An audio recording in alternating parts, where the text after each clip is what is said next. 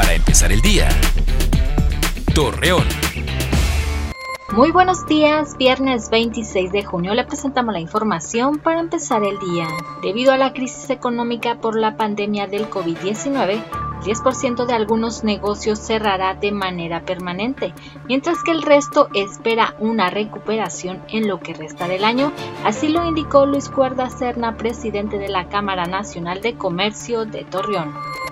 Empleados de la Clínica 80 del Seguro Social en Torreón manifestaron su inconformidad ante las malas condiciones con las que labora el hospital, además de que según los afectados señalaron que ya se han contagiado de COVID-19 por no contar con el equipo de protección correspondiente para evitar exponer a los riesgos del COVID-19 a maestros que padezcan de alguna enfermedad crónica o estén embarazadas, Flor Rentería, coordinadora de servicios educativos en la región, dio a conocer que no podrán regresar a laborar el próximo ciclo escolar.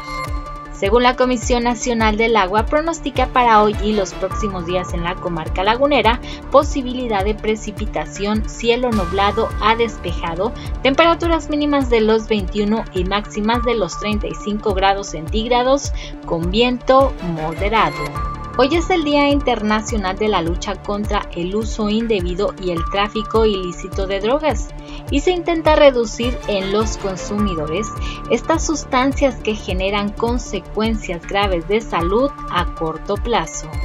Acompáñenos con toda la información dos minutos antes de las 8 de la noche por Mega Noticias. Para empezar el día, Torreón.